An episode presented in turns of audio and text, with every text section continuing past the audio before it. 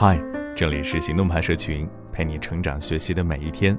我是行动君静一，敢行动，梦想才生动。独自在外工作，饮食什么的都不固定，偶尔去一趟超市，我一定会买的就是湾仔码头的水饺，没有别的原因，就单纯觉得好吃。前阵子听到了创始人过世的消息之后，就去了解了一下他的生平，情不自禁的对他感到十分佩服。每个在我们看来的成功人士，背后一定都经历过各种风风雨雨。普通人也一样，遇到艰难的时候，多往上看，都会好的。今天的文章来自他刊，作者依林。过年回家，你吃水饺了吗？作为最具有中国特色的桌上美食，一碗饺子承载了太多中国人的记忆。冬至要吃水饺，春节要吃水饺。家里招待客人也要吃水饺，似乎没有什么事情是水饺解决不了的。可今年，当千家万户都沉浸在吃水饺、放鞭炮、过大年的平安喜乐中时，媒体却突然爆出了爆炸性的消息：湾仔码头创办人臧建和女士逝世，享年七十三岁。与此同时，湾仔码头官方也印证了这一事实：臧建和博士于二零一九年二月八日永远离开了我们。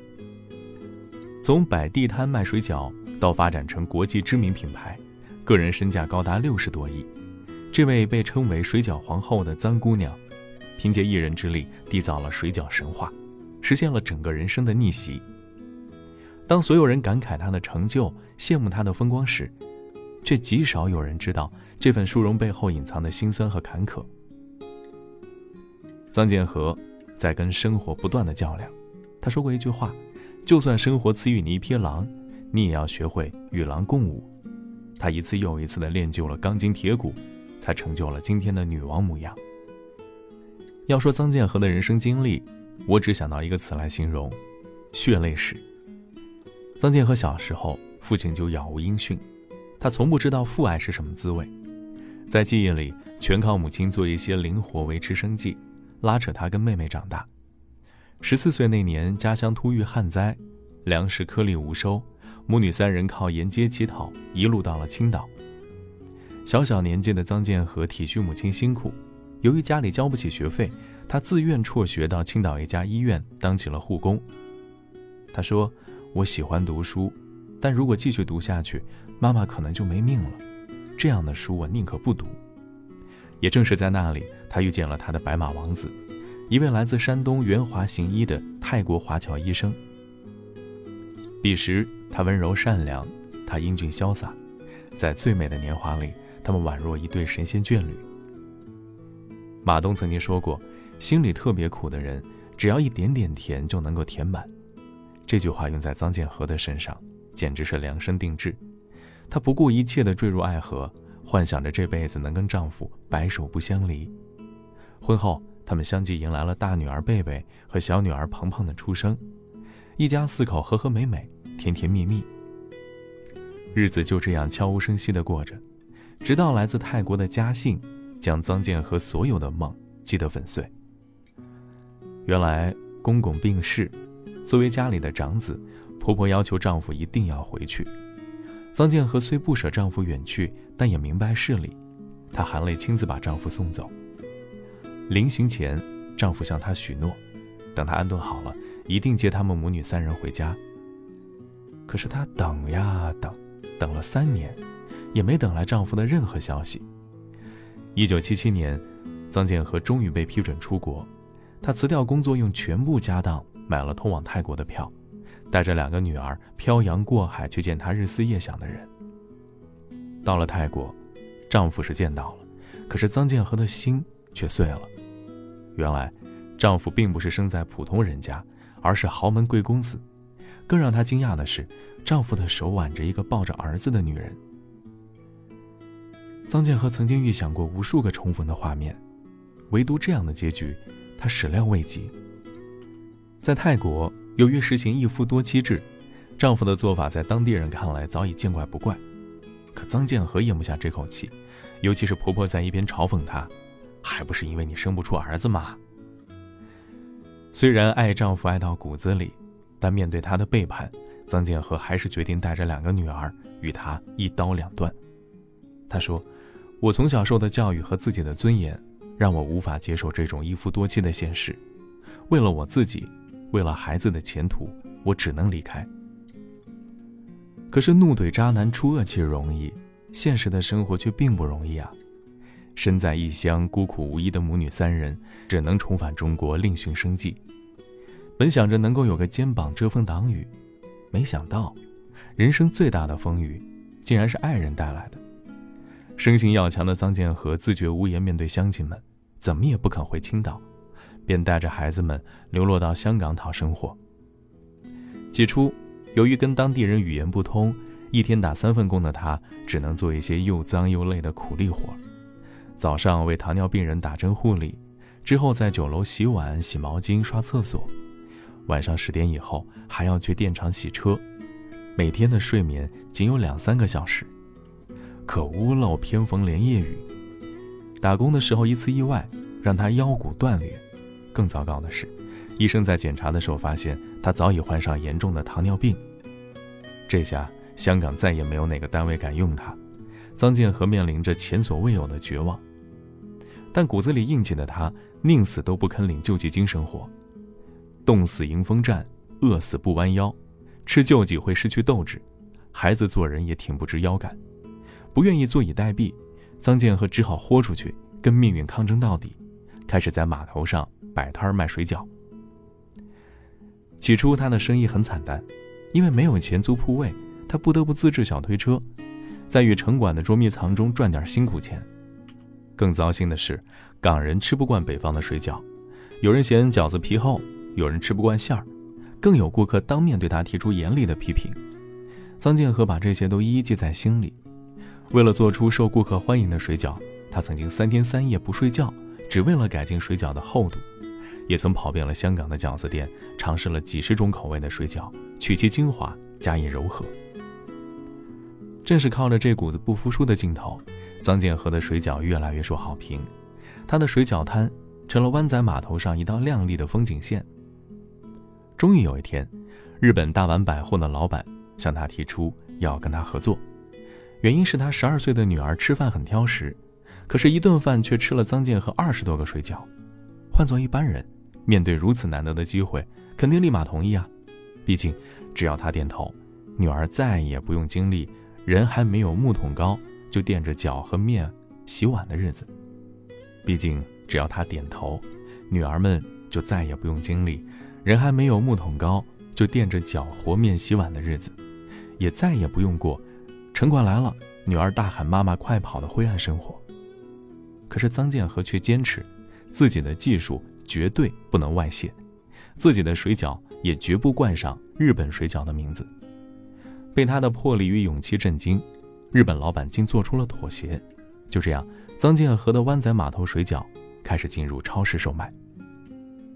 臧建和对水饺的选材极其严苛，为了不断超越对手，他每天都会研究配料，更会为了蔬菜的口感而亲自播种种植。曾经为了选出最优质的猪肉。他精心计算出肥瘦肉的比例，被老技工调侃说：“你是做水饺还是在做工艺品啊？”正是靠着这种精益求精，湾仔码头水饺凭借口碑越做越大。TVB 甚至还以臧建和的故事为原型拍摄了电视剧《水饺皇后》。一九九七年，美国最大急冻食品生产商看中了湾仔码头的实力，提出与其合资，湾仔码头开始朝着国际化的方向发展。赚到大钱的臧建和把女儿们纷纷送出国接受更好的教育，却怎么也不愿意自己移民享受晚年。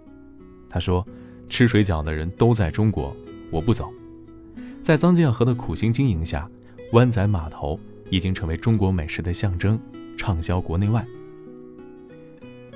当年那一句“总有一天，中国饺子能和汉堡包、披萨一样，成为全世界的美食”。早已梦想开花，照进现实。一个女人，在命运的打压下，能够有多坚韧呢？看看臧建和就知道了。幼年无父疼爱，中年被丈夫抛弃，晚年疾病缠身，为生活奔波。可是再苦再难，臧建和都没有放弃过希望。小时候，他辍学打工，跟母亲、妹妹相依为命；成年后，他又独自一人把婆婆视为赔钱货的两个女儿捧在手心，培养成才。人生的道路上，谁不是咬紧了牙关，踽踽独行？但最要紧的还是那六个字：别灰心，熬下去。人往往会想到以死来解脱，我说不能死，我没有死的权利。有的人奋斗一辈子，可能还达不到别人的起跑线；有的人连睡一场好觉、吃一顿团圆饭都成了遥远的奢求；有的人甚至是光是平安健康的活着，就已经拼尽了全力。可是，他们谁不是一边喊着不想活了，一边又无比惜命的努力着呢？或许啊，你被困难拖进了深渊，被渣男抛弃心如刀割，被现实按在地上狂虐。对人生失望透顶，但没关系，一切都会过去。再难不过要饭，不死终会出头。每个曾经哭着吃饭的人，未来一定会好好走下去。大家都是普通人，或许没有呼风唤雨的通天本事，也没有振臂一呼改写人生的传奇，但我们有困难来了不认怂的态度啊，有哪怕前路灰暗也紧紧抓住希望的执着。有即使艰难困苦也咬牙扛住一切的硬气。谁的人生不是双腿插在生活的烂泥里，寻找着六便士，眼里却望着天上独一无二的月亮呢？希望正在听文章的你，也能和臧建和一样，把流过的泪、受过的辱、经过的苦，化成勇往直前、逆风而行的力量。没有人能够把你的幸福没收，只有挺过去，才有机会看到风雨后。彩虹的美丽。好了，今天的文章就到这里，你还可以关注微信公众号“行动派大学”，还有更多干货等着你。And so the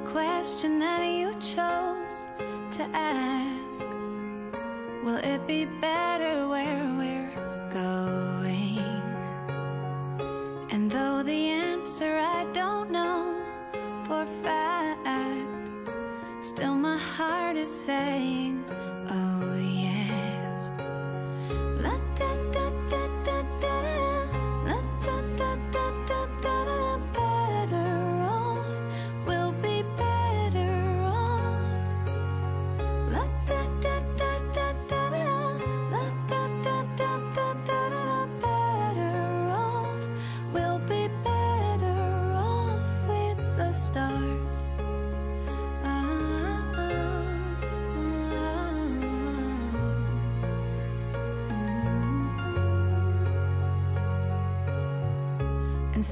day may bring a bed of nails, and the night may whisper lonelies. But in the end, we all just leave a stage with one final curtain.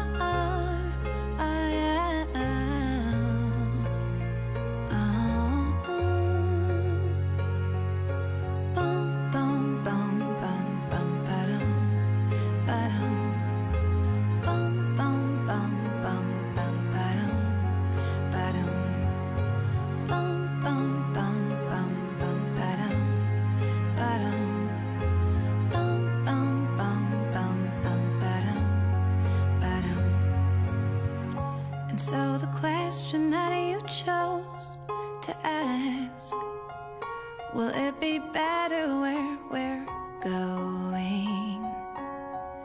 And though the answer I don't know for fact Still my heart is saying, oh yeah